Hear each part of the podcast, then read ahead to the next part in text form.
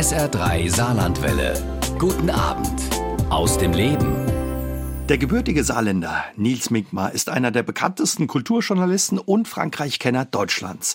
Er hat unter anderem für die Zeit, die FAZ und den Spiegel geschrieben. Seit einiger Zeit ist er freier Autor der Süddeutschen Zeitung.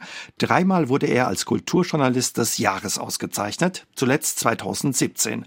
Als Sohn eines Deutschen und einer Französin besitzt er neben dem Deutschen auch den französischen Pass. Seine Großeltern lebten in Bordeaux, wo er als Kind oft die Ferien verbracht hat. Bis heute schaut er immer wieder dort gerne vorbei mit seiner Familie. Ja, und heute ist Nils Mickmar mein Gast bei SA3 aus dem Leben. Und wir wollen uns unterhalten über 60 Jahre deutsch-französische Freundschaft und seine Wurzeln im Saarland. Außerdem erlaubt er uns einen Blick auf das geheime Frankreich und wir machen gemeinsam eine Reise in das späte 16. Jahrhundert, wo sein erster Roman spielt. Hallo Herr Minkmar, schön, dass Sie mein Gast sind. Hallo, ich freue mich sehr, äh, bei Ihnen zu sein.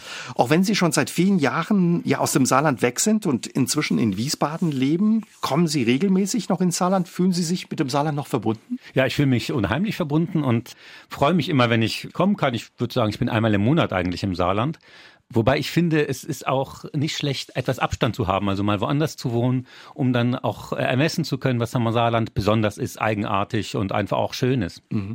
Wie hat sich ja der Blick, Ihr Blick auch verändert, dadurch, dass Sie ja so viele Jahre schon weg sind? 1996 mhm. haben Sie das Saarland verlassen. Ja, genau. Und ja, wie hat sich da Ihr Blick auch auf die alte Heimat verändert, ein Stück weit? Das wechselt natürlich. Ähm, heute interessiert mich vor allem eine Frage, nämlich warum das Saarland, das auch desindustrialisiert wurde und alle Voraussetzungen eigentlich erfüllt, um, um auch äh, so populistisch und rechtsradikal eigentlich aufgestellt zu sein mhm. in der Stimmung, ja, wie so viele andere Regionen in der Welt. Aber trotzdem ist es hier gelungen, das zu vermeiden. Und die extreme Rechte spielt nicht diese Rolle, die sie in bestimmten Trump-Wählergebieten spielt oder in Frankreich an vielen, äh, gerade hier in der Nachbarregion mhm. im Osten spielt. Und warum ist das so? Das sind so Fragen, die mich heute immer beschäftigen im Saarland. Und da finde ich das Saarland wirklich einzigartig. Und ich habe auch noch nicht alle Antworten, aber äh, man muss weiter erforschen. Was sind aber so Antworten, die, die Sie ja auf diese Fragen haben? Warum zum Beispiel die Rechte hier im Saarland eben nicht so viele Chancen hat oder so stark ist? Hängt es auch mit der Seele und dem Wesen der Saarländerinnen und Saarländer zusammen? Ja, es ist auf jeden Fall eine komplexe Antwort, die man, die man äh, wirklich studieren muss. Ich glaube, es könnte weltweit auch sozusagen ein Modell sein, äh, das zu machen. Aber ja, die Seele oder vielleicht moderner sagen wir vielleicht die Zivilgesellschaft, mhm. diese Vereinsdichte, dass man das Gefühl hat, auch wenn man arbeitslos wird, man fällt nicht in ein komplettes soziales, soziales Loch, sondern man hat äh, Möglichkeiten, Art zur Umschulung und so weiter, aber es gibt eben auch so einen Zusammenhalt und die Möglichkeit, sich einzubringen in Vereinen oder sich mit dem Anbau zu beschäftigen oder mit allen möglichen saarländischen Eigenheiten, die, glaube ich, die Leute hier da resistent gemacht haben. Und ich glaube auch Institutionen wie hier, wo wir hier sind, der Saarländische Rundfunk, die Universität, auch das Parlament, dass man das Gefühl hat, man ist nicht abgehängt. Ja, man, wir, die Industrie ist vielleicht weg oder wandelt sich, aber es ist nicht alles vorbei. Ja, sondern, und ein hm. Stück weit auch ja die Lust und Freude der Saarländerinnen und Saarländer am Leben. Ja, wie unterhält man die? Ne? Das ist immer die Frage. Was für Möglichkeiten gibt es? Wie ist das öffentliche Leben? Wie attraktiv ist es kulturell, sportlich, die Nachbarschaftsbeziehung? Das ist, äh, glaube ich, ein großer Teil der Antwort, ja. Wie ist das für Sie, wenn Sie ins Saarland kommen? Haben Sie immer so was, auf was Sie sich besonders freuen? Gibt es so Rituale? Ja, es gibt eins, das ist äh, wirklich verblüffend. Das kann man jemandem äh, von außerhalb ganz schwer verständlich machen. Oft, wenn ich am Bahnhof in Saarbrücken ankomme, laufe ich die Bahnhofstraße entlang und dann gucke ich immer so ein bisschen innerlich auf die Uhr. Dauert es jetzt fünf Minuten oder dauert sieben Minuten, bis ich jemanden treffe, den ich kenne. Und das klappt jedes Mal. Äh, jedes Mal treffe ich jemanden und das ist echt das Schöne. Ja, dass man sich eben kennt im Saarland. Wen treffen Sie da? Alte äh, Schulkolleginnen und Kollegen oder gibt es auch Familie auch hier? Absolut, absolut. Ja. Familie, Freunde auch alte Nachbarn, aber man hat immer so eine, so eine Offenheit und so ein langes Gedächtnis äh, mhm. hier, das äh, mich immer wieder fasziniert. Und wahrscheinlich freuen sich ja dann die Menschen, die Sie treffen, auch, dass Sie mal wieder im Saarland zu Besuch sind. Ja, meistens schon, zum Glück. Zum Glück freuen sich. Sie sind in Dudweiler in der Sackgasse groß geworden, ganz in der Nähe von der Uni. Ihre Mutter war Französin, ihr Vater Deutscher. Sie haben hier auch die Schule besucht, Abi gemacht, waren später an der Uni des Saarlandes, haben Geschichte studiert, sogar zwei, drei Jahre AStA-Vorsitzender. Was für Erinnerungen haben Sie ja an Ihre Kindheit und Jugend im Saarland? Ein bisschen, äh, ja, also ein großer Abenteuerspielplatz, so würde ich es nennen. Es war ja damals, äh, ich bin 66 geboren, 65, 66, das waren die geburtenstärksten Jahrgänge überhaupt. Das heißt, es waren immer wahnsinnig viele Kinder da und auch auf der Straße unterwegs. Und ähm, Man spielte, ohne sich zu verabreden, nämlich in solchen Banden und äh, diese Kinder der Nachbarschaft haben mir unheimlich viel beigebracht. Äh, mhm. gab es viele Ältere dabei und die uns immer ein bisschen geschützt haben, die Kleineren, aber diese freie Zeit und dass man eben auch auf solchen unbebauten Grundstücken äh, spielen konnte. Wir sind auch als Kinder dann alleine oft ins Kino gegangen. Es gab äh, in, allein in Dutzweiler damals noch drei oder vier Kinos und so äh, haben den Bus nach Saarbrücken genommen. Das heißt, man hatte eine enorme Freiheit mhm. als Kind und dieser, dieser Geist der Zeit, das waren ja dann wenn ich mich erinnere, die 70er Jahre, die auch sehr stark von der Freiheit geprägt waren. Und äh, das ist, glaube ich, so meine dominierende Erinnerung, diese, dieser Optimismus der Zeit und die Freiheit. Freiheit ist für Sie eh ein großes Thema, was zum anderen auch wieder Teil Ihrer französischen Identität ist, weil ja auch in Frankreich das Thema Freiheit ein großes Thema ist für die Franzosen und Französinnen. Absolut, das ist ein großes individuelles Thema, es ist ein politisches Thema, es ist ähm, immer wieder ein Reflex der, der sich Bahn bricht äh, in Protesten und äh, auch in der Gestaltung des äh, privaten Lebens. Ne? Frankreich mhm. sind, die sind wirklich verliebt in die Freiheit, ja. Sie sind zwischen beiden Kulturen groß geworden. Ihre Mutter war Französin, die hat die ersten Jahre nur mit Ihnen Französisch gesprochen, bis Sie in den Kindergarten gekommen sind. Wie war das für Sie ja so zwischen den Kulturen und den Ländern groß zu werden? Oder vielleicht sogar mit beiden dann? Gar nicht so zwischendrin? Ja, das glaube ich ist die Erfahrung, die viele Kinder machen, die zweisprachig aufwachsen, dass man eben so eine private Sprache hat zu Hause, eine Familiensprache und eine öffentliche Sprache sozusagen, die sich dann äh, manchmal vermischen und ich habe früh gelernt, auch zu übersetzen natürlich. Das ist dann ganz selbstverständlich, mhm. macht man das. Und heute, ich hatte ja, war so privilegiert, weil Französisch damals, 60er, 70er Jahre, war schon sehr, ja, eher mit Sympathie wurde das gehört und mhm. die Leute fanden das eher gut, dass ich es beides konnte. Heute denke ich, wenn ich das äh, sehe, irgendwo in der Bäckerei oder so, dass äh, eben eine Mutter mit ihrem Kind Arabisch spricht, Türkisch spricht, Russisch spricht und so, dann versuche ich immer, die zu beglückwünschen und zu sagen, es ist super, das, das ist ein Geschenk, sind, ja. ist ein Geschenk. Und äh, gerade Türkisch und Arabisch sind auch solche Sprachen, die man so ja nicht leicht lernt. Und das ist ganz toll. Und ich finde, da gibt es oft so eine Diskriminierung der Sprache und so eine komische Hierarchie. Aber für Französisch ist, war das natürlich toll und es ist immer noch. Und als Sie dann in den Kindergarten gekommen sind, war es ein Problem, Deutsch, Saarländisch ein bisschen ja, zu lernen? Ich, ich war, ähm, meine Mutter hat damals noch studiert, das heißt, ich bin relativ früh in den Kindergarten mhm. gekommen und sie hatte damals vergessen zu sagen, dass ich kein Deutsch spreche. Und gut, da waren wir ja alle klein, dann habe ich es irgendwie wahrscheinlich wie so ein Papagei einfach imitiert alles und ähm, na, mit der Zeit habe ich es dann doch, doch gut gelernt. Mhm. Gibt es auch Orte aus Ihrer Kindheit, wo Sie sagen, ach, damit verbinde ich Erinnerungen oder die, die besuche ich auch heute noch gerne. Ja, wenn ich Zeit habe, mache ich das unheimlich gerne. Ich erinnere zum Beispiel die Straße, in der ich äh, groß geworden bin, in Duttweiler. In meiner Erinnerung ist das so eine idyllische Sackgasse, wo eben mittags gekocht wird, wo die Wäsche draußen trocknet, wo es sehr ruhig ist. Und immer wieder fahre ich da vorbei und es ist immer noch so. Es ist immer noch so. Ich war neulich so um die Mittagszeit da und aus allen Küchen äh, duftete es nach Mittagessen schon und draußen trocknete die Wäsche. Und es hat sowas von so einer Idylle. In der Nähe hat ja auch Ludwig Haarig gewohnt. Also diese saarländische Freude, die kann man da immer noch besichtigen gehen und erzählt auch was über das Saarland, das sich nicht so viel vielleicht verändert hat wie andernorts. Ja, genau. In guten Sinne ist diese Stabilität, ne, dass äh, die Leute doch nicht so viel umziehen, dass es nicht so viel Fluktuation gibt und dass man auch gern in der Familie hier verweilt. Das sind immer eigentlich ganz gute Zeichen für so eine Region. Wie reagieren die Menschen eigentlich, wenn sie sagen, dass sie ja in Saarbrücken geboren sind? Was müssen sie sich da immer anhören? Das ist ganz interessant. Außerhalb des Saarlandes, ehrlich gesagt, die meisten Leute, da kommt immer der Spruch, da war ich noch nie. Das ist, das ist fast jedes Mal, da war ich noch nie oder ich bin nur einmal durchgefahren äh, und die Kenntnisse beschränken sich meistens auf den Saartatort. Das ist, fand ich immer ganz gut, wenn man dann ja auch alles erzählen kann, also alle Klischees widerlegen kann. Und äh, ich mache die Leute dann immer gerne neugierig auf das Saarland und weise auf Besonderheiten hin. Leider ist die saarländische Geschichte, die auch kompliziert ist und wechselhaft, gar nicht mehr so bekannt. Aber spannend vor allen Dingen. Sehr spannend und das finde ich echt schade, auch wenn man sagt, Saarland hat eine Fußballnationalmannschaft und die Saarabstimmung und auch der Pioniergeist. Ich erzähle gern, dass äh, Anfang des 20. Jahrhunderts Buffalo Bill hier im Saarland zu Gast war Ach, mit Gott. seiner Wildwest-Show mhm. an drei Nächten hintereinander in Sulzbach gespielt hat, immer ausverkauft war, dass Industriekultur nicht was Nostalgisches ist, sondern dass es damals eine Pionierregion war und die auch kulturell vorne dran war, wo die Leute ins Kino gestürmt sind zu solchen Shows und sehr neugierig waren auf die Welt. Und das ist natürlich das Tolle an Industrieregionen, dass es eben sollen keine Freilichtmuseen werden, sondern diese lebendige kulturelle Energie, die muss äh, da bewahrt werden. Ja, in der Vergangenheit war einiges los im Saarland, stand das Saarland auch für viele Innovationen. Heute verbinden viele das nicht mehr damit. Ist auch nicht ganz so. Schmerzt Sie das als Saarländer auch, dass heute nicht mehr so viel los ist? Vielleicht auch nicht mehr so viele große Namen hierher kommen? Ja, man muss äh, darauf achten, glaube ich, so ein Land auch in Erinnerung zu behalten. Und auch äh, das Saarland selber muss natürlich schauen, dass es nicht ganz vergessen wird und wie so ein deutsches Machu Picchu irgendwo in so einem Dschungel verschwindet. Aber ich glaube, da sind wir wieder auf einem ganz guten Weg. Und äh, wie ich schon sagte, dieser Blick, ja, warum konnte man hier den Rechtsradikalismus eigentlich fernhalten? Und warum sind die Extreme mhm. so schwach? Das macht das Saarland in ganz Europa zu was Besonderem. Darüber könnte auch äh, zum Beispiel Landesregierung und andere äh, auch mehr reden. Ja, das, das sind so Besonderheiten, die man erst auf den zweiten Blick entdeckt.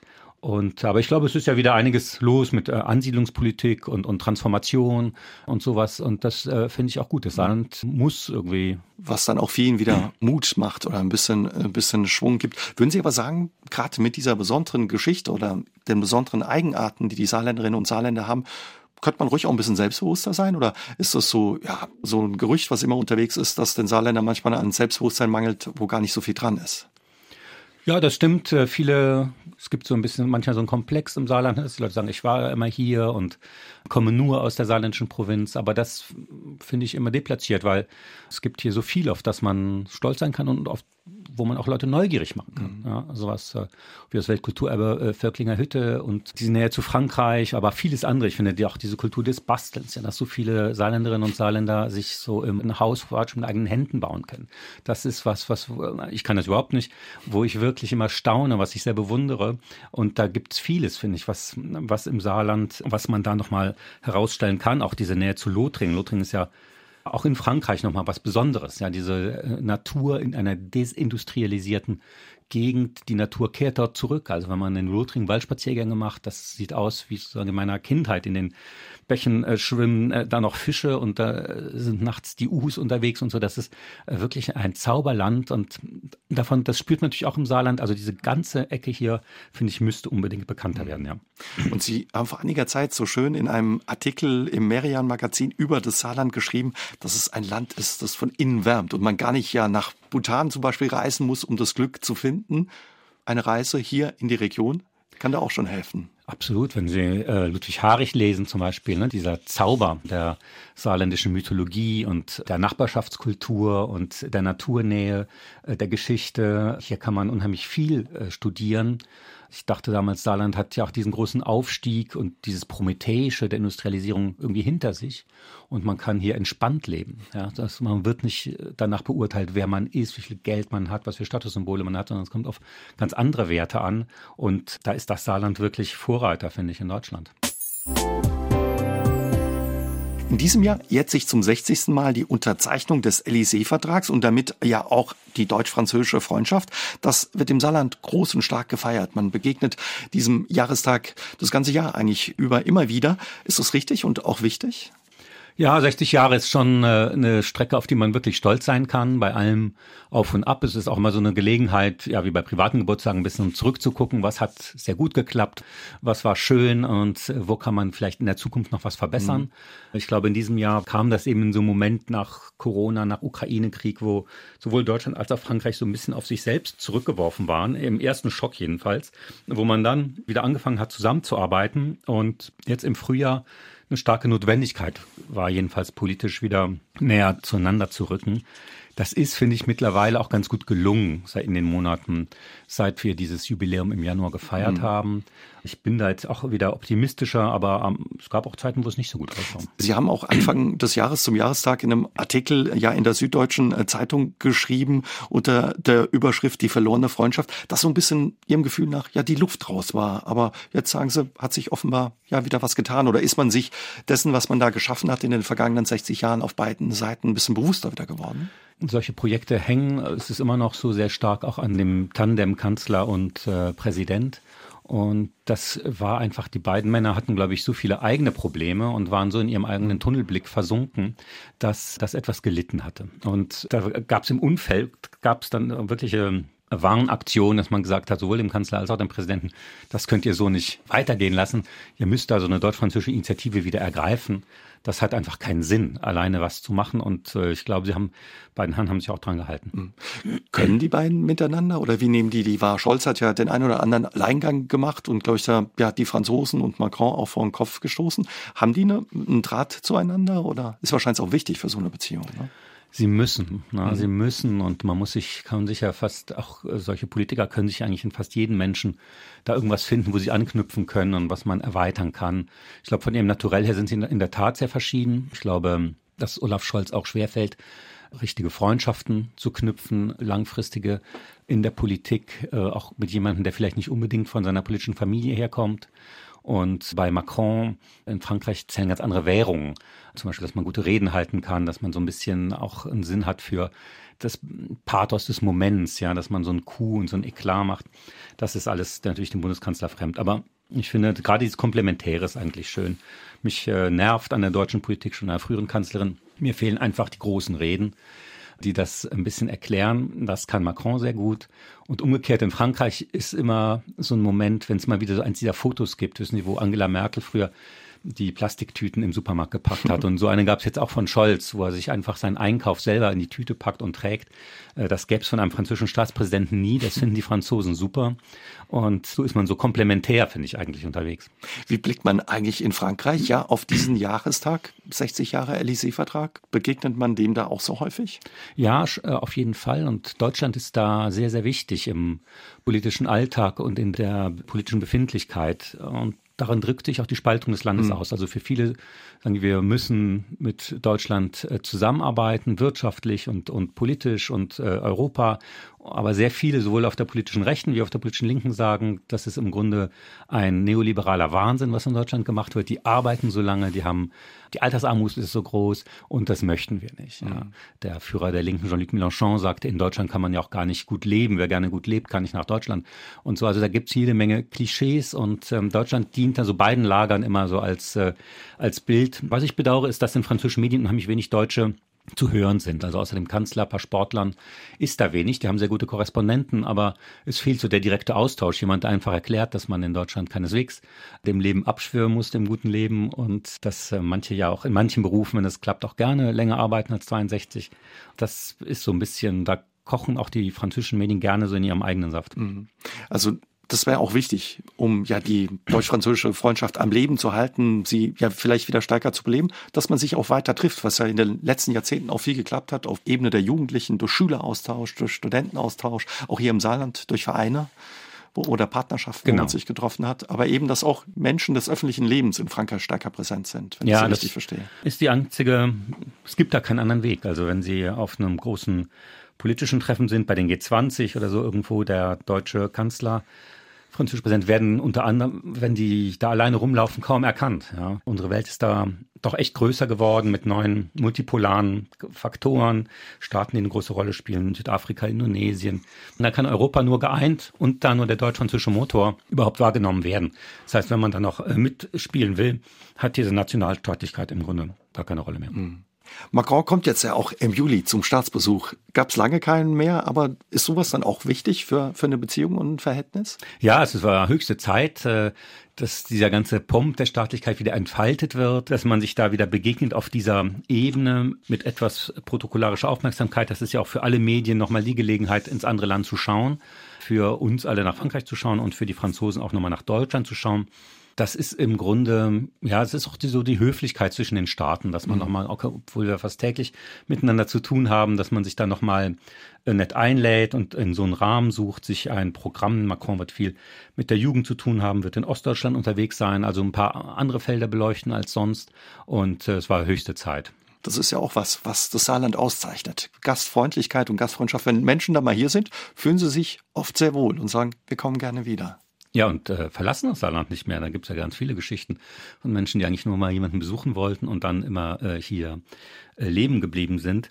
Das stimmt. Diese Offenheit, die kommt, glaube ich, von der Industriegesellschaft, weil das eben eine Migrationsgesellschaft war. Und alles, was drumherum gehört, damit das gut klappt, wird halt hier im Saarland sehr gepflegt. Und ich finde, die Neugier auf Neuankömmlinge ist hier immer enorm groß. Es gibt auch wenig Arroganz oder Dünkel. Und das sind ganz tolle Eigenschaften, die selten sind, ne, muss man sagen, bevor man in Hamburg irgendwo dazugehört, bevor man in München irgendwo dazugehört. Das braucht schon viele Jahre. In Berlin ist man zwar schnell dabei, aber gute Laune herrscht auch nicht immer. Das heißt, diese spezifische saarländische Mischung aus einer Offenheit, ja, und einem op gewissen Optimismus auch. Ne? Das ist schon was Besonderes.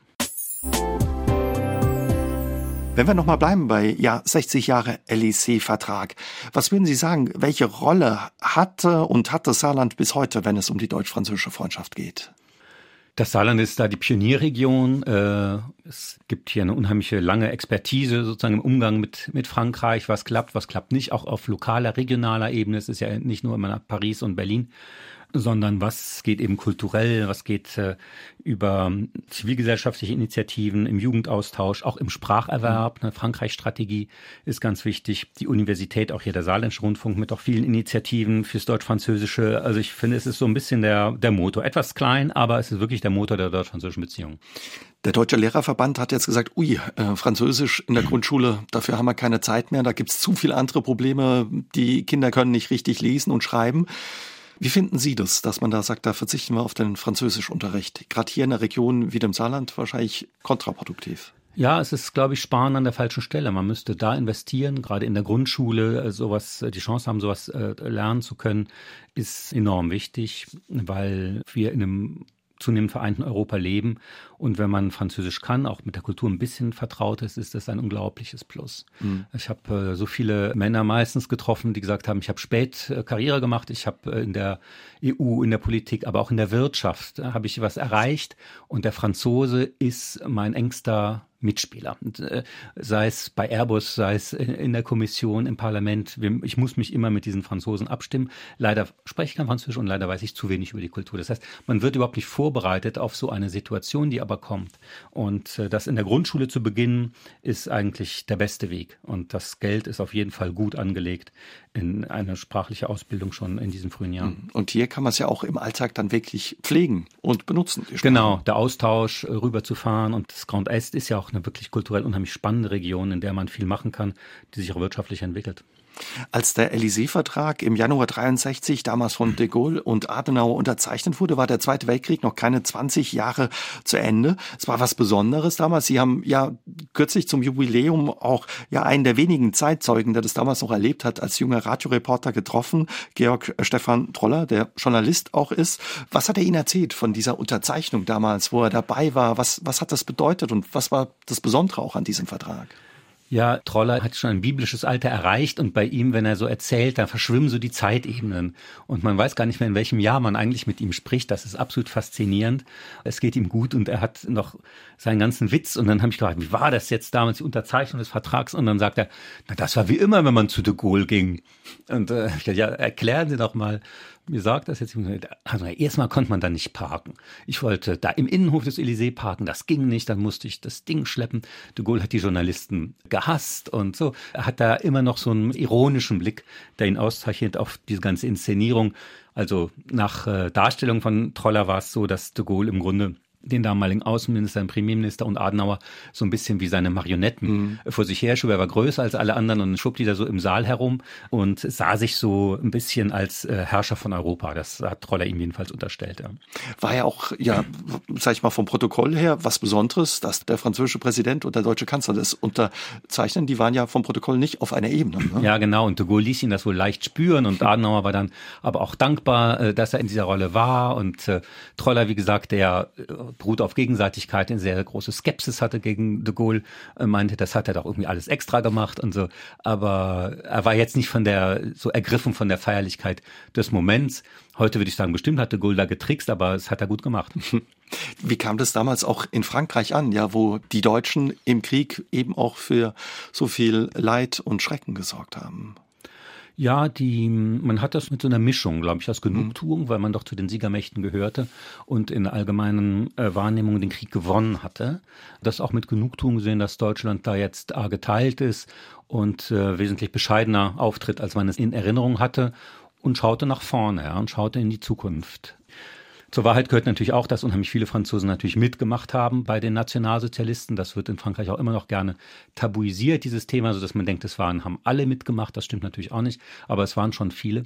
Und, ähm, die die Nazis unterstützt haben. Ja, genau, oder? die die Nazis unterstützt haben, die genauso Antisemiten waren und so. Das war sicher nicht die Mehrheit, aber das gab es eben auch. Und Frankreich hatte da auch so viele interne Probleme noch. Starke kommunistische Partei, die mit diesem gesamten kapitalistischen Kurs auch nicht so einverstanden war. Also man wusste gar nicht so richtig, wohin es sich im eigenen Land bewegt und dass man eine Stabilität sucht äh, mit Deutschland, mit dem Partner und zu Europa entwickelt. Das gehört zu den großen Leistungen, finde ich, der Zeitgenossen damals, dass man sagte, okay, wir schauen nach vorn. Sie haben beide Staatsbürgerschaften, eben dadurch, dass Ihre Mutter Französin ist und Ihr Vater Deutscher. Sie sagen das immer so schön, ist bei mir so ein bisschen, wenn es um die deutsch-französischen Beziehungen und Freundschaft geht, wie bei Obelix, der in den Zaubertrank gefallen ist, Kopf über da Als rein. Kind, ja. Wie blicken Sie da persönlich drauf oder was bedeutet das auch für Sie, wo Sie mit beiden Kulturen groß geworden sind? Also an manchen Tagen denke ich, ist es ein absolutes Wunder, dass das überhaupt so weit gekommen ist, weil die Missverständnisse doch noch so groß sind und man doch so viel übersetzen muss und im Grunde auch äh, eine große Fremdheit, auch eine kulturelle Fremdheit allein, wenn Sie ans Essen denken, wenn Sie an Regeln der Höflichkeit denken. Frankreich hat ja eine ganz spezielle Tradition, äh, Dinge nicht auszusprechen. Die Furcht, niemandem zu nahe zu treten, ist unheimlich groß. Mhm. Während in Deutschland gibt es ja in manchen durchaus Düsting, wir sprechen mal alles ganz offen an, ja. Das ist in Frankreich manchmal gar nicht so willkommen zu sagen, okay, nee, nee, ich möchte nicht. Und die Macht der Worte ist in Frankreich auch was sehr respektiert wird, ne? wenn jemand erkrankt ist, eine Diagnose hat, sagt man das nicht unbedingt, ne, sondern findet Worte, um das anders auszudrücken. Sie haben sich vor einigen Jahren in einem schönen Buch auch ja mit den Geheimnissen Frankreichs äh, beschäftigt. Das geheime Frankreich heißt das Buch. Geschichten aus einem freien Land. Was für Geheimnisse gibt es da noch? Die wir nicht so kennen oder vielleicht auf dem Schirm haben. Naja, das äh, wäre jetzt paradox, wenn ich die alle auspacken würde.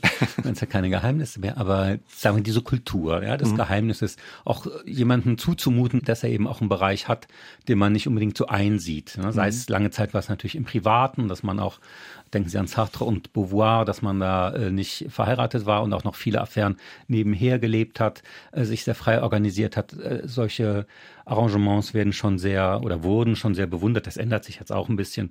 Aber ähm, dass man so generell nicht immer Einblick gibt in jeder Situation über sein gesamtes Leben, das ist schon eine sehr französische Art und Weise. Und in Deutschland natürlich auch in den protestantisch geprägten Gebieten gehört so dazu, ja, bei mir kann jeder eigentlich alles sehen, ich habe nichts zu verbergen. Da gibt es ja auch so einen gewissen Stolz. Das sind ganz unterschiedliche Herangehensweise an das Leben. Und in Frankreich, wie gesagt, ist die Sprache. Wenn man, allein so, wenn diese Sachen, wenn sie Probleme haben im Finanzamt, ja, dann sagt man in Frankreich nicht, die Steuerfahndung ist hinter ihm her oder er hat da äh, Probleme mit dem Fiskus, sondern man sagt, il est en délicatesse, ja, es ist in einem schwierigen, einem schwierigen Beziehung mit der Finanzverwaltung. Schön umschrieben. genau. Haben Sie das dann auch in der Familie erlebt, diese kulturellen Unterschiede? Und ja, vor welche Herausforderungen hat es Sie als Familie auch im Alltag vielleicht manchmal Ja, immer wieder, wenn es auch zum Beispiel meine Freunde von mir kamen aus Deutschland zu meinen Großeltern, die natürlich für die Kinder äh, 60er, 70er sehr frei erzogen waren, immer gesagt haben, wenn ihnen was nicht schmeckt, ja, und sagen, das möchte ich nicht essen. Das war in Frankreich immer ein Riesendrama, weil das sagen Kinder bei Tischen. Damals äh, sagte man das nicht, ne, sondern mhm. man lernte irgendwie das äh, diskret zu verbergen oder dann halt doch zu essen. Das waren solche Punkte, aber es gab immer auch immer wieder andere äh, Fragen Deutschland jemand zu Besuch kommt, ist es jetzt nicht beleidigend zu fragen, wann reist du wieder ab? Frankreich könnte ich das nie fragen, wenn frische Freunde kommen. Also es gibt da so eine ganz eigene Grammatik äh, der sozialen Beziehung, des Umgangs miteinander, die man, die man echt auch ler erst lernen muss. Und was macht man, wenn einer doch länger bleibt und man denkt, ah, jetzt wäre es aber doch gut, wenn er wieder fahren würde? Naja, das ist ganz schwierig. Das ist ganz schwierig, ehrlich gesagt. Ich würde dazu raten, das auszuhalten. Weil Sie das Essen ansprechen, das ist ja, spielt eine große Rolle bei unseren Nachbarn, hat schon sowas von der Religion, sagen Sie. Ne? Ja, genau. Das Essen schlüsselt die Welt auf. Was gibt es, wenn ich heute in Paris bin und alte Freunde vom Studium treffe und mich erkundige, was macht der, was macht die, dann ist es immer das Essen die erste Information sagen, oh du, der hat viel Stress, der kommt kaum zum Mittagessen. Das heißt, das ist kein gutes Zeichen. Oder einer hat Karriere gemacht und äh, hat so viele Termine, der trifft sich in einem Restaurant, aber er isst dann immer nur die Vorspeise mit dem einen, Hauptgang mit den anderen und Dessert wieder mit einer dritten Person. Äh, da denkt man, das ist doch der Wahnsinn im Leben. Ja, Manche haben es gut angetroffen, haben ihren eigenen Garten und züchten ihren eigenen Salat und so. Aber das ist immer so die Info, ja, wie geht's einem, was, was, was treibt der so, ne? Äh, da kommt immer das Essen und äh, auch wenn man jemanden einlädt, was gibt's? Äh, gibt's nur Aperitif? Gibt's äh, was selbstgemachtes? Ganz schwierig. Meine Freundin hat hier mal einen Sprachkurs gemacht an der Uni und hatte eine Französin als, als Lehrerin und die hatte dann erzählt, dass sie sich gerade beworben hat und ähm, den Job aber nicht annehmen konnte, weil die Mittagspause nur eine halbe Stunde lang gewesen wäre. Und da sagt sie, das geht nicht. Ich brauche eine Stunde Mittagspause. Zeigt auch, ne, wie die Beziehung ist zum Essen. Ja, traditionell ist in Frankreich die Mittagspause zwei Stunden zwischen 12 und 14 Uhr.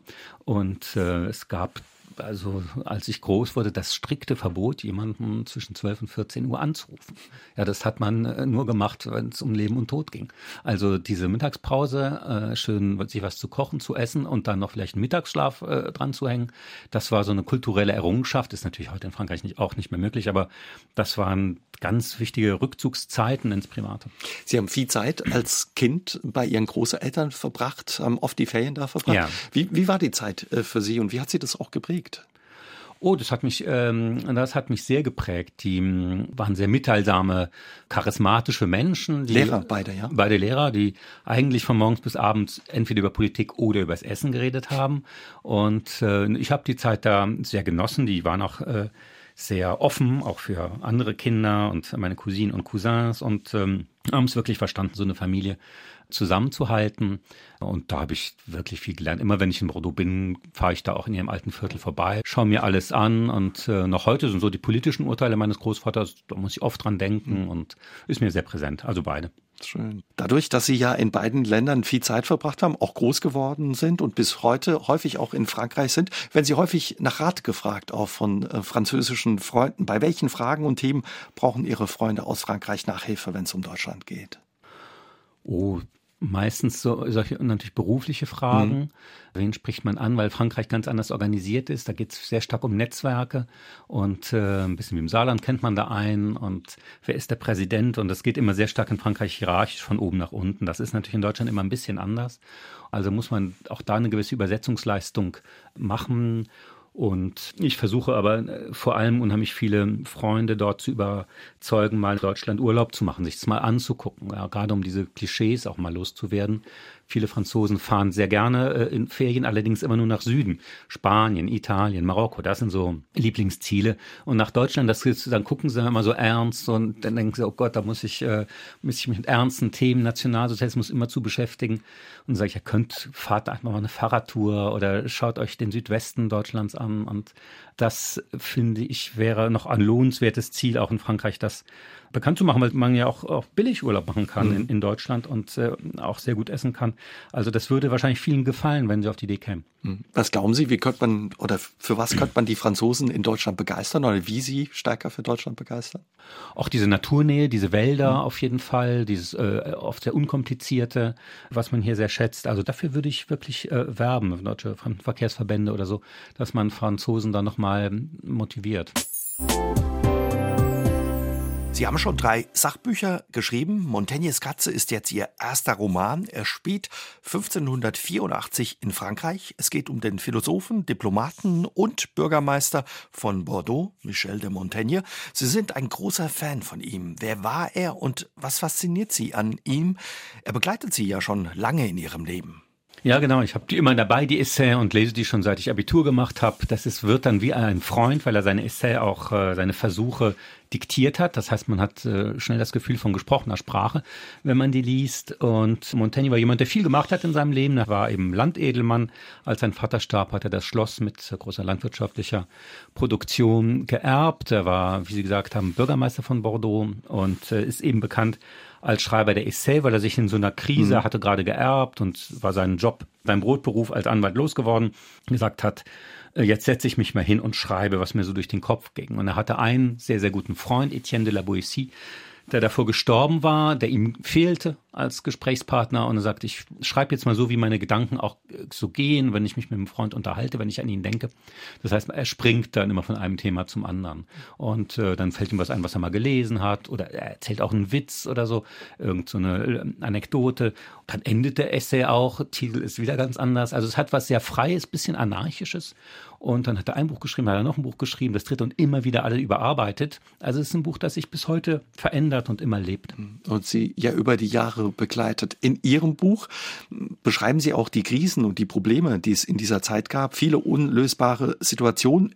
Können wir ja von, von dieser Zeit damals, wo so viele Krisen gab, auch was ins Heute übertragen? Oder ist das einfach ja zu weit weg und eine komplett andere Welt? Ja, das ist das, was mich daran interessiert hat. Man muss ja die Geschichte studieren, um zu schauen, wie haben die damals ihre Probleme gelöst. Und das war 1584. Es ist heute vergessen, aber es war eine absolut schwarze Zeit für Frankreich. Das Land stand eigentlich kurz vor dem Ende, weil der Thronfolger gestorben war und der König in einer schlechten Verfassung war und Montaigne und einige andere natürlich, nicht nur er alleine, suchten dann einen Weg aus der Krise raus. Und was folgte, war eben die Regentschaft von Henri IV, der bis heute, wenn sie den Franzosen nachts um zwei wecken, würden die sagen, das war der beste König, den wir hatten. Hat nur zehn Jahre regiert, aber das ist eben in einer goldenen Erinnerung. Und wie kam es dazu und was war vorher? Mhm. Ich glaube, dass Montaigne eben da eine große politische Rolle gespielt hat. Er deutet das immer selber an, dass er eben geheime Missionen hatte. Es gibt aber keine Quellen. Also musste ich das ein bisschen in einem Roman mir zusammendichten. Das basiert schon alles auf, auf echten Fakten, aber manches kann man eben auch nur dann erdichten. Mhm. Und der Titel, wo kommt der her? Hatte er eine Katze? Ja, Montaigne hatte Katzen, hat sie auch mehrfach erwähnt in den Essay und es gibt ein Zitat, wo er sagt, wenn ich mit meiner Katze spiele, woher weiß ich dann, dass sie nicht in Wahrheit mit mir spielt? Also ein bisschen dieses Motiv, wer spielt mit wem, weil es ist in diesen Machtintrigen nicht ganz einfach zu durchschauen, aber es ist auch einfach so eine, ja, so eine Sehnsucht für ihn gewesen, dass man mal friedlich mit der Familie Karten spielen kann und eine Katze sitzt daneben. Das war damals selten, weil diese Häuser waren sehr unsicher, die Leute sind schnell gestorben. Also diese ganz normalen Momente des Glücks, an denen wir uns, äh, wenn man Katzen mag und eine hat, wirklich freuen können, das beruht auch auf so einer langen historischen Tradition und die haben viel dafür getan, dass es heute so kam. Und Sie sind nicht der einzige Fan von ihm. Im Saarland gibt es auch einen ganz bekannten Reinhard Klimt, den ehemaligen ja. Ministerpräsidenten. Das verbindet Sie beide ein bisschen. Auch. Ja, absolut. Ich habe ihn besuchen dürfen in seinem Haus voller Bücher und wir sprachen über Montaigne und dann sagt, ach, ich habe doch auch noch so ein altes Buch da rumliegen. Und ich dachte, weil er auch Taschenbücher sammelt, er meinte eine deutsche Übersetzung, vielleicht aus den 50er Jahren. Aber er holte tatsächlich ein sehr altes Exemplar aus dem Beginn des 17. Jahrhunderts, da von seinem Teppichboden. Und äh, da wurde ich doch echt blass, weil das ein sehr, sehr wertvolles Buch ist. Und das waren so die ersten, mit denen Montaigne bekannt wurde, diese Edition. Mhm. Da wurde ich doch blass um die Nase. Das hat ihn sehr amüsiert. das glaube ich. Und haben Sie gesagt, oh, das hätte ich auch gerne, oder? Nee, ich finde, sowas müsste dann irgendwann eher mhm. öffentlich ausgestellt werden. Für Sie war ja die Recherche, Sie haben sehr intensiv recherchiert, haben Sie gesagt, äh, zwei Jahre an dem Buch, so ein bisschen was wie eine Zeitreise. Sie sind Historiker, würden Sie gern ja mal eine Zeitreise machen, vielleicht auch in diese Zeit? Also ich finde, man kann das mit den Büchern schon sehr gut machen. Mhm. Also wenn man ein bisschen Vorstellungskraft hat, das würde mir auch reichen als Reise, weil die Zeiten damals waren doch sehr, sehr ah, gefährlich und auch sehr ungemütlich. Also ich weiß nicht, ob ich es da lange aushalten würde mhm. oder äh, lange überleben würde in der damaligen Zeit. Die Menschen waren doch wirklich zäh damals. Gibt es eine andere Zeit, wo Sie sagen, ui, wenn es möglich wäre, da würde ich, würde ich gerne mal vorbeischauen. Das klassische Rom der Kaiserzeit vielleicht schon. Äh, Warum das? Ja. Die Jesuszeit. Weil es gibt so Epochen, die einem immer wieder Rätsel mhm. aufgeben, ne? wo wir eine Menge verstehen und eine Menge auch äh, überhaupt nicht. Äh, und diese Spannung finde ich toll. Oder Sokrates in der Agora in Athen. Ja, das ist, finde ich, auch eine der faszinierenden Gestalten, wo ich denke, da im Grunde entsteht im Grunde erst westliches Denken und wir wissen so wenig über ihn.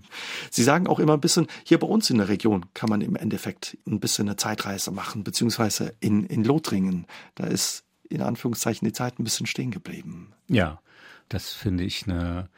Bei jeder Gelegenheit fahre ich äh, sehr gern nach Lothringen, um eben so ein bisschen zu schauen, wie wie war es früher, an was erinnert man sich nicht. In Frankreich ist es auch mit der Erinnerung immer auf bestimmte Themen fokussiert und ganz viel fällt dann weg und auch solche Provinzen sind dann zu wenig bekannt, auch mir zu wenig bekannt und ich entdecke da immer wieder neue Sachen. Man findet auch immer irgendwas, irgendwelche Reste in den Wäldern von Lothringen. Ich finde es eine ganz verwunschene Gegend in Europa. Mhm. Wie blickt man im Rest Frankreichs ja auf diese Region, die bei uns in der Nachbarschaft liegt? Frankreich hat noch, ist schon bei Montesquieu beschrieben, so eine komische moralische Graphie. Also das äh, gute Leben ist immer im Süden und äh, im Norden ist es kalt und die Menschen sind unfreundlich. Das gilt immer bis heute. Das heißt, nach Norden und nach Osten bewegt man sich in Frankreich eigentlich ungern. Ganz komisch, das ist ein wirkliches mhm. Klischee. Jeder fährt da gerne in die Provence und an die Côte d'Azur, aber ins Elsass und nach Lothringen, das sind Unbekannte, gelten als unwirtlich das stimmt ja überhaupt nicht. Aber äh, Paris hat da auch so, so seinen eigenen, seine eigene Arroganz und seine eigenen Dünkel. Dabei ist es gar nicht weit entfernt, gerade auch mit den Schnellzugverbindungen. Ne? Es ist nicht weit entfernt, es ist unheimlich attraktiv, auch für viele Franzosen, weil die Mieten ja und das Leben in Frankreich überhaupt so teuer sind. Ich sage oft, Frankreich ist für die Franzosen zu teuer. Und in gerade diesen beliebten Gegenden ist das alles so gestiegen und in Lothringen ist das noch anders. Und da gibt es, finde ich, eine hohe Lebensqualität und ich kann das auch Deutschen, aber auch Franzosen Franzosen nur empfehlen, sich diese Region nochmal genauer anzuschauen. Mhm. Was für eine Ecke würden Sie da empfehlen? Wo sollte man mal genauer hinschauen? Ich war rund um äh, Beach das letzte Mal. Das fand ich absolut faszinierend. Was hat Sie da so in der Ecke fasziniert? Am meisten äh, hat mich das ein Naturerlebnis dort mhm. erinnert, dass man da in diesen Seen schwimmen kann, äh, so viele Freiheit hat und die Tierwelt wieder da ist. Das war mein Eindruck jedenfalls ganz stark und es erinnerte mich irgendwie so an die Wälder. Schmet unheimlich viele Schmetterlinge waren noch da. Erinnerte mich unheimlich an die Zeit meiner Kindheit und wir spüren ja schon die Folgen des Klimawandels und auch des Artensterbens äh, und sowas. Und Lothringen kam mir ein bisschen vor wie so ein Reservat. Ihre Großmutter war Lehrerin, haben Sie uns schon verraten, und hat sich auch sehr für Literatur und Kino interessiert. Kommt da auch Ihr Interesse an Kultur her? Bestimmt, ja, bestimmt. Sie hatte eine große Sehnsucht für die Vereinigten Staaten und für Filme aus Amerika und hatte da eigentlich einen sehr sicheren Geschmack und ging mehrfach die Woche ins Kino und nahm mich natürlich immer mit. Es wurde unheimlich viel darüber diskutiert, spielte eine große Rolle. Ja. Was für Filme waren das, die Sie damals gesehen haben? Erinnern Sie sich da? Es waren im Grunde alles, was sehr angesagt war, auch alle New Hollywood-Filme hat sie sich angeschaut. Die hat so quer durch die Beine, war, hatten auch für Fassbinder geschwärmt und mhm. so. Also sie war, sie war da wirklich unerschrocken in ihrem Geschmack und gut, sie hatte immer den Eindruck, dass sozusagen der Zweite Weltkrieg ihr ein bisschen die Jugend geraubt hat und äh, sie hat da, glaube ich, viel nachgeholt in, in diesen Emotionen äh, im Kino und äh, war eben eine ganz andere, wenn ich heute dann äh, manchmal so lese, was die Großmutter noch wusste oder Apfelkuchen der Großmutter oder sowas, äh, so ein bisschen so ein Klischee, das hat sie gar nicht erfüllt. Mhm. Doch, da habe ich natürlich, das hat mich sehr geprägt, ja. Sie haben sich vor ein paar Jahren auch intensiv mit ja, der Kinolandschaft hier bei uns in der Region beschäftigt, wo das Kino ja eine Zeit lang auch sehr wichtig war und viel passiert ist. Ja, das ist jetzt bei mir schon länger her, aber ich erinnere noch, dass das Saarland, man hat da immer so eine Nostalgie, man nennt die gute alte Zeit und sowas, aber die Menschen äh, des äh, industrialisierten Saarlands sahen sich ja überhaupt nicht als ja, Hüter einer guten alten Zeit, sondern waren Pioniere. Und wenn man sich heute anguckt, was die damaligen Eliten, sagen wir Anfang des 20. Jahrhunderts, gut fanden, also die die Pfarrer und Professoren und sowas, waren das ganz schreckliche national kitschige Stücke, die wir uns heute gar nicht mehr angucken würden, während die Arbeiter und die berufstätigen Frauen, die es damals gab, sehr interessierten Geschmack mhm. hatten an dem, was neu entstand, ne? was die frühen Formen des Kinos betraf, die Shows, das Varieté und das gehört, finde ich, zusammen, diese Kultur, dieser technische, industrielle Aufstieg und die Entwicklung der Massenpopulärkultur, die äh, eigentlich leider immer noch so belächelt wird. Eine spannende ja, Zeit dann aber offenbar auch. Ja, sie hatten ja zum Beispiel in der Bahnhofstraße eines der ersten Automatenrestaurants. Ja, äh, das äh, ganz lang, wo man eben rund um die Uhr Geld einwerfen konnte und sich dann Speisen aus Glaskästen ziehen konnte. Also das war äh, damals weit bekannt, dass es das in Saarbrücken gab. Also dieses äh, bisschen vorne dran sein und, und das Neue auszuprobieren, das finde ich macht so eine Industrieregion aus und prägt sie bis heute. 2021 hat sie die französische Kulturministerin ja in den Rang als Ritter für den Orden der Künste und der Literatur berufen. Für was bekommt man den Orden? Das ist eine sehr, sehr gute Frage. Ich wusste das überhaupt nicht. Ich habe äh, Freitagabends, wir kriegen immer so Gemüsekisten geliefert, äh, wie viele Haushalte, und die habe ich dann hochgetan, die Post mit hochgenommen und ich habe das dann, diesen Umschlag wirklich einfach auf äh, Salat und Kohl gelegt, weil ich dachte, es ist irgendeine Weihnachtskarte oder irgendeine Einladung. Ich konnte mir überhaupt keinen Reim machen, was, was das sein würde. Und dann war ich natürlich doch arg bewegt. Ja, ich glaube, das ist so für diese Übersetzer- und Transferleistungen, die ich dann manchmal in Artikeln und Büchern mache. Toll. Häufig ist ja so ein Orden in Frankreich auch ja mit Privilegien verbunden. Was ermöglicht Ihnen den Orden? Uli Wickert war mal da, der hat auch einen Orden bekommen und hat erzählt, er darf sich zum Beispiel, wenn er im Gefängnis sitzt, Essen von einem Restaurant in der Nachbarschaft bestellen. Ist das bei Ihrem Orden auch möglich? Ah, oder? sehr gute Idee. Äh, nee, das habe ich noch gar nicht geprüft. Bestimmt, ja. Oder zu was verpflichtet er vielleicht auch, der Orden? Damit habe ich noch gar nicht beschäftigt. Ich war froh, ihn äh, bekommen zu haben und sowas, aber. Ist er schön auch? Wie sieht er aus? Äh, es ist sehr, äh, es ist natürlich sehr klassisch. Es ist äh, eine feierliche Sache, aber ich gucke immer gern nach vorne, ehrlich gesagt. Ich hm. freue mich, äh, dass ich ausgezeichnet wurde, aber ich äh, beschäftige mich jetzt auch nicht groß damit. Wenn wir gemeinsam nochmal nach vorne gucken, die deutsch-französischen Beziehungen und auch die Freundschaft liegen Ihnen am Herzen. Was würden Sie sich wünschen für diese ja besondere Beziehung, die in den letzten 60 Jahren gewachsen ist? Ja, also ich bin da immer ein Ultra in dieser Frage. Mir geht's nie weit genug. Also deswegen ist auch, wenn ich mit Politikern darüber diskutiere, sind die manchmal frustriert, weil ich mir immer mehr wünsche. Aber eine Sache finde ich betrifft zum Beispiel die populäre Kultur, weil ja das Fernsehen immer noch sehr, sehr wichtiges und ein Leitmedium ist, dass so diese großen, und in Frankreich auch im Übrigen, diese großen Samstagabendsendungen, die wir haben, die Shows, ja, oder auch eine große Samstagabend politische Talkshow wie Anne Will äh, und das französische Pendant, dass die mal aus der jeweiligen anderen Hauptstadt und vielleicht mit einer anderen Runde das auch mal. Mhm. Also dass man Europa dann auch, äh, ne, wir verhandeln ja Politik viel in Talkshows, das äh, ist ja immer unheimlich wichtig. In Frankreich ist das auch so, diese Panel-Shows, dass man das einfach deutsch-französisch mischt, dass die Franzosen aus Berlin senden und wir aus Paris oder aus der Provinz mhm. oder aus Saarbrücken, dass man äh, da wirklich diese Samstagabend, Sonntagabend-Rituale aufbricht und den Leuten zeigt, was ja in der Wirtschaft, in der Verwaltung, in der Politik längst Realität ist, dass man eben deutsch-national nur noch was bewegen kann, dass man das auch medial abbildet. Ist eine gute Idee und klingt eigentlich auch gar nicht so schwer, ne, das umzusetzen. Es gibt ein Risiko, nämlich, dass die Leute nicht einschalten, dass die Einschaltquoten kurz äh, in den Keller gehen, aber ich finde, das könnte man mal äh, einmal wenigstens probieren. Riskieren, auf mhm. alle Fälle. Und ja, das Saarland wird weiterhin auch eine wichtige Rolle spielen, zumindest hier bei uns in der Region, was die deutsch-französischen Beziehungen betrifft. Könnten Sie sich vorstellen, irgendwann auch mal wieder ins Saarland zurückzukehren und nochmal hier zu leben? Gut, jetzt wohne ich in Wiesbaden, das ist, dann nehme ich einen Zug aus Mainz, ich bin dann immer ganz schnell hier. Richtig zu leben, glaube ich nicht, aber ich bin ja so auch oft hier. Sie kommen immer wieder gerne. Und wir haben uns gefreut, ja, dass Sie heute ins Saarland gekommen sind und bei uns vorbeigeschaut haben. Vielen Dank für Ihren Besuch. Herzlichen Dank, es war mir eine Freude. Aus dem Leben. Der SR3 Talk am Dienstagabend ab 20.04 Uhr gibt's auch zum Nachhören auf sr3.de, auf YouTube und in der ARD Audiothek.